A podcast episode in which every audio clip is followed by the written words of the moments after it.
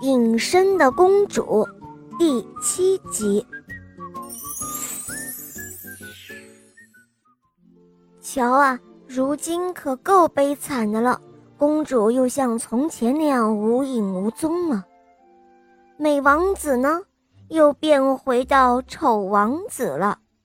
黑甲虫昼夜长叹，陪着王子流泪。他们俩谁也不知道该怎么办了。他们在魔谷中漫游，虽然景色依然和从前一样的美丽，但是在他们心中却显得十分难看，而且无聊。最糟糕的是，王子认识到了自己是多么的愚蠢。他是在交了最大的好运，娶到了他在世界上最亲爱的公主之后，又将一切都失去了。他踉踉跄跄、呼天抢地的喊：“奈恩蒂，回来吧，我亲爱的奈恩蒂啊，回到你的丑王子身边来吧，一切都会被宽恕的。”有一天，黑甲虫碰到了一只蝙蝠，也幸好碰到了这只蝙蝠，它是喜欢恶作剧的帕克仙妖的亲信。如果不是碰到他，那可就难说会出什么事了。很可能王子会丑死，也可能会饿死，因为他什么也不吃。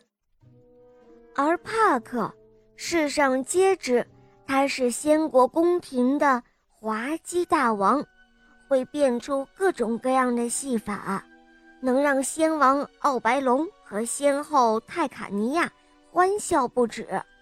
所以，先王和先后非常的喜欢他，简直事事都会满足他。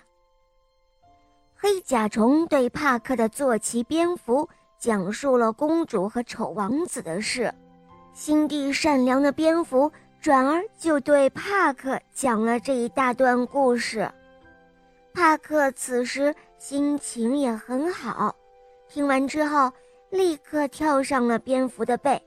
去找仙王和仙后商量，他们很为王子惋惜，认为他终究只不过是触犯了仙国的一条不重要的戒律，于是就派帕克去告诉王子该怎么办，也就是说要重新找到那只蓝雀，让他领着王子到公主的教母水仙王后那儿去。王子到处的找，找了很久，终于又找到了蓝雀。好心的鸟儿答应了，飞在前面领路，把王子领到了水仙宫殿所在地。那条美丽的小溪，他们终于到达了。这个时候，蓝雀把自己套上了水仙的漂亮马车，这个车啊，就是睡莲坐的。拉着车走啊走，直到把水仙拉到了王子等着的地方。水仙王后见到王子，起先呢很是愤怒。我就是奈恩蒂的教母，水仙王后。我问你，你为什么非要打听她的真名呢？水仙王后问王子。王子并不辩解，只是红着脸。唉声叹气，这倒叫水仙王后喜欢起来了。你很爱公主吗？水仙王后问。是的，我爱她胜过整个世界。王子回答。好吧，那你回到蘑菇国去，会在老地方找到她。不过，开始她可能并不愿意原谅你。王子听了之后高兴极了，他心里想，一定要去试试看。不过他没有说，只是深深地鞠了一躬，拜谢了水仙王后，随后便马上出发了，让蓝雀带着他去蘑菇国。他们走着，最后终于到达了。他看到蘑菇国边境上的小小哨兵了，心中。很是高兴。王子在蘑菇国中到处寻找，终于看到了他的公主。他连忙跑过去，跪在公主的脚下，伸出双手，请求饶恕他过去的违背了仙境的戒律。可是公主仍然怒气冲冲，跳下去，绕着蘑菇跑了起来。王子就紧跟在后面追，他追了一两分钟，公主终于笑了。他从蘑菇后面探出头来，把嘴唇嘟得像一个小樱桃一样。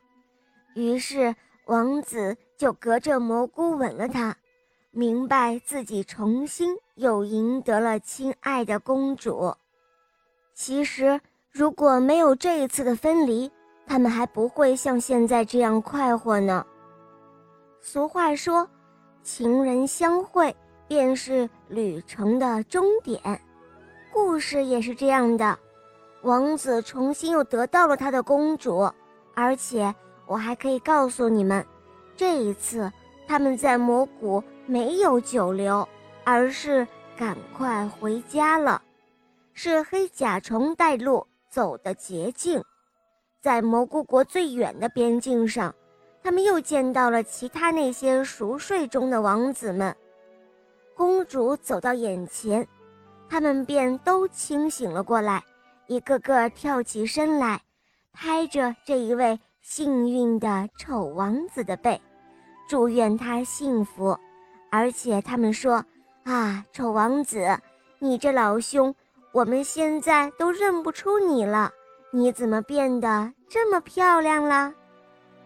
嗯，没错，丑王子啊，又变成了一个英俊的美王子了。不过，由于他太高兴了，自己都没有注意到这一点，因为他不是那种自负自傲的人。公主却注意到了，而且比以前更加的爱他。这个时候，王子们就排成了一队。让黑甲虫领头，真的，现在他们管黑甲虫叫黑权杖，他也真正的成了一个十足的大臣。好了，小伙伴们，今天的故事就讲到这儿了。想听更多好听的故事吗？赶快关注“肉包来了”，打开我的首页，一起收听我讲的《西游记》啊，还有睡前童话故事。还有成语故事，当然还有很多你没有听过的哟，小伙伴们千万别错过。